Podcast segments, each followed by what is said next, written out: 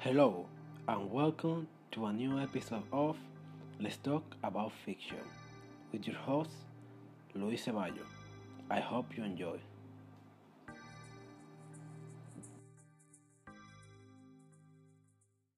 I was originally planning to talk about the new Nintendo Direct that was about to go out today, but something happened in Japan. A earthquake happened. So today I decided just to talk about well writing. Something I have been writing for some time. And that is a story. I may have talked about it before, but now I'm going to well at least read you the description or the prologue of this story. I don't know how to call it really, but you I think you will know how it is called when you when you hear it. With nothing left to say, let's start with this podcast.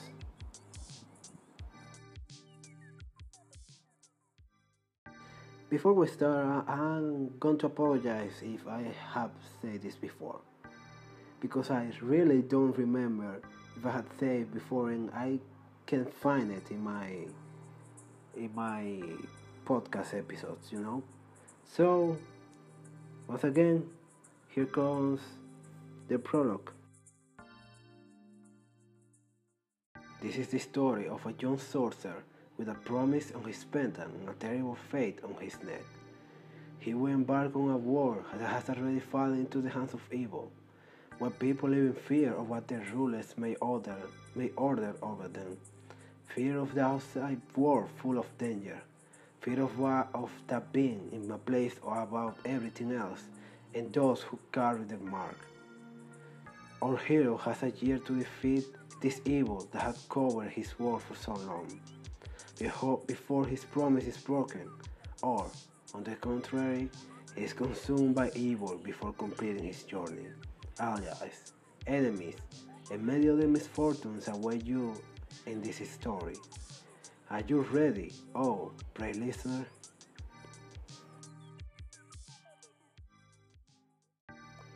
So, what do you think? You like it? Well, if you do, I have been writing this story really for a very, very long time. Like, well, planning this story. I have been writing like the start of this year. Yeah, like the start of this year, I started writing it. And the reason for it was exactly for my podcast. Because I wanted to do a story. Because doing podcasts about, excuse me, about rats, but about video etc I can do it every day and talk about it every time I want. Since let's talk about fiction is so it's a title that literally gave me the, the freedom to talk about almost everything, except real life events. Since they are not fiction, they are real, and I won't talk about them unless they affect something that not only had to do with fiction but had to do with me. For example, uh, a company video games that I like. That's an example. But yeah. Oh, oh, oh, mentioning some real life things if I'm talking about something related to fiction, like video games, etc. But yeah, then the reason that I started is because I was thinking if I talk about fiction, why I can create my own fiction? I always want to write a book. I have been doing it and I wasn't very good, but I had always tried to improve. I have read a lot of stories, stories uh, in my life, short, long. Normally I don't finish them because, well, they never find the success I wanted. The only reason I continue this one is because it's not like the last one I say I feel like it's gonna be my last. I feel I feel like because I fail I'm gonna fail forever and no no no no.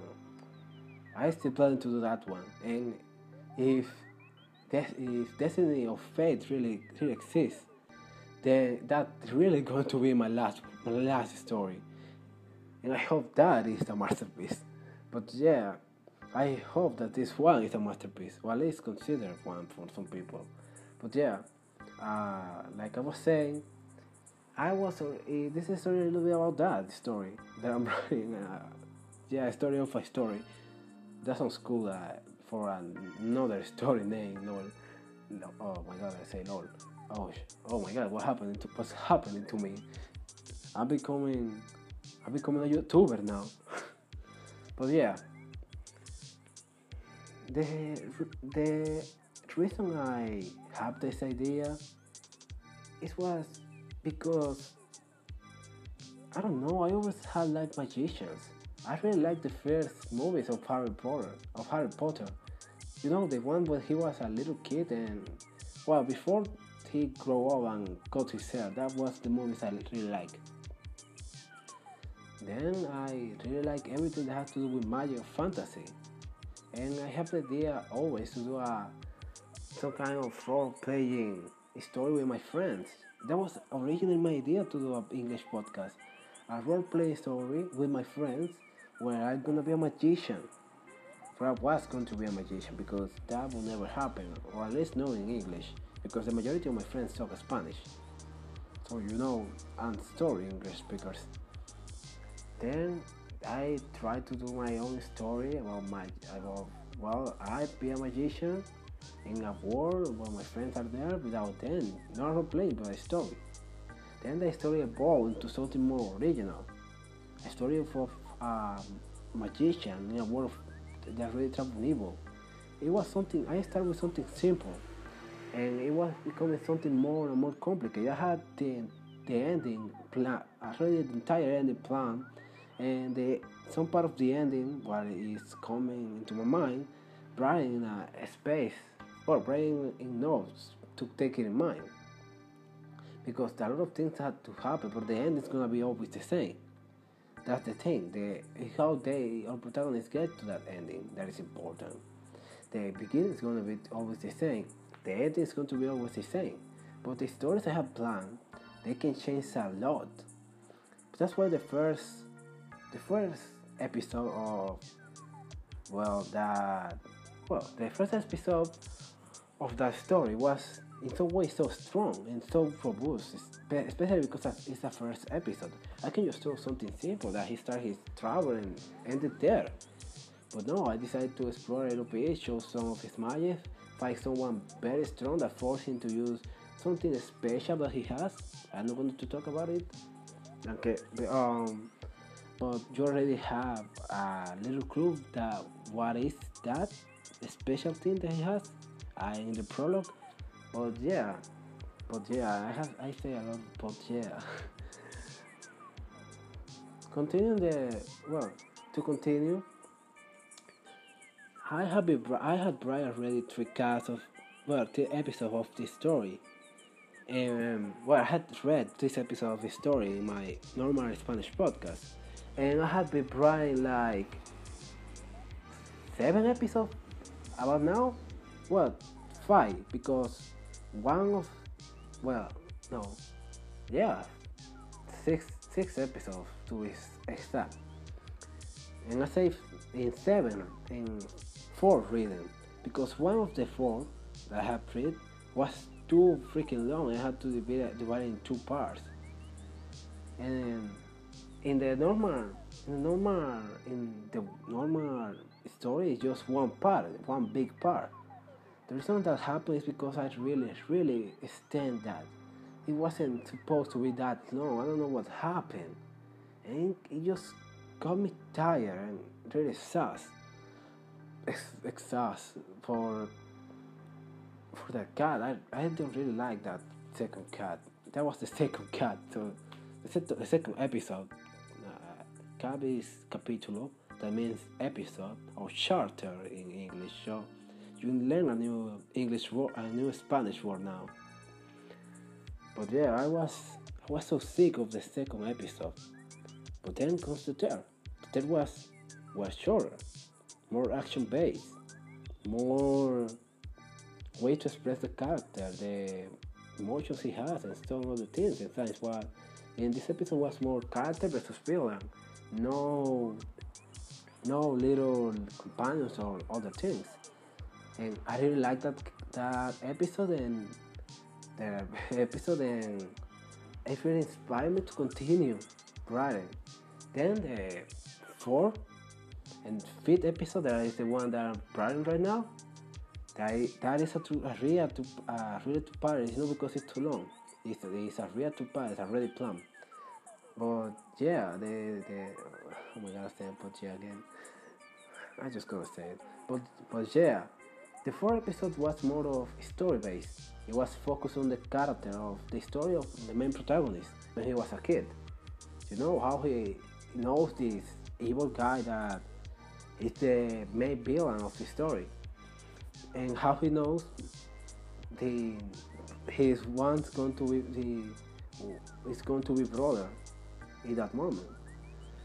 And the fifth card is more of a, a terror-based story, you know, a, scary story. Even though it's not really scary, I found that, but it's it's at least interesting. It's not that tiring of uh, of writing like the second uh, the second episode. And since it's a real two parts, I just end the first part in a cliffhanger, and I was like, oh my god, thank God I don't have to continue writing up and relax a little bit, and then later write the. I'm still writing it, the second part, and it's going on well. It's going to finish. In, it's going to finish soon. And then I'm going to start just doing one episode after another. Two parts are going to it's not going to be that common in my story. Well least I don't want it to be that common. I hope that thing of standing a lot of a lot of episodes it doesn't happen to me again. I really don't know what happened to me. I just want to insert so much story in the throw of the second chapter or second episode that I'm really excited. I don't know if you writers out there have suffered from that, but oh my god, I felt horrible. It felt even worse when I had to read it because I had to read it out loud. It's not like my public, my my yeah, my public really listen to that episode or listen to all the episodes. They just listen to the episodes they like. For example, the last episode is almost 40 minutes long, and that's only the first part. The second part is 30 minutes long. So you know how really long is what that what that episode was. Oh my god, just remember that is tiring me, me a little bit. If, if some if someday maybe Brian did then the other well Brian other episodes maybe the maybe when that thing I'm planning happen I know I know I'm I'm not saying anything but I know what I'm talking about you shouldn't know what I'm talking about. And when when that thing happened that is special thing happening I'm talking about happened I'm maybe going to extend it a little bit more. I not because it's just I had I want to insert too much story in that but because I feel like to give it justice I had to extend it. If if, if it comes shorter shorter even it's going shorter even of what I, I was expecting then amen I don't I don't really care because the story is going to be the same.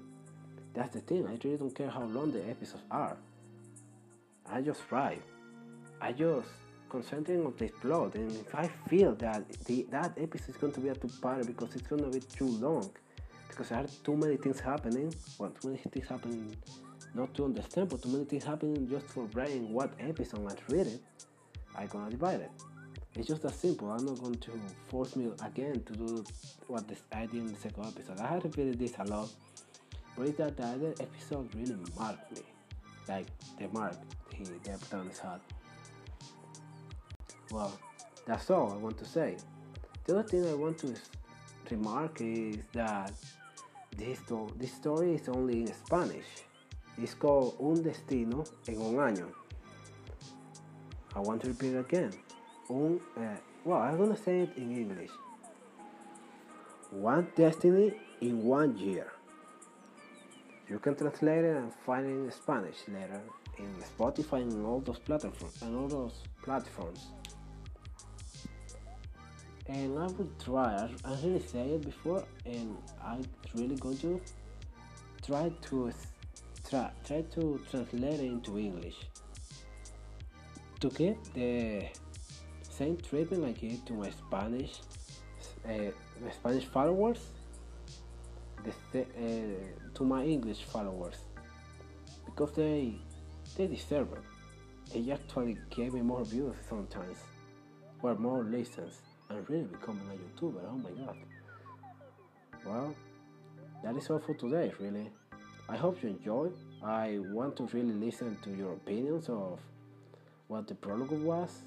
For oh well, what you think what the prologue was? It was if if, if it was good for you if it was not very interesting, it's not your taste, let me know if you want. And please share this with your friends, just to know more opinions. With everything said, well, have a nice day, and Luis out.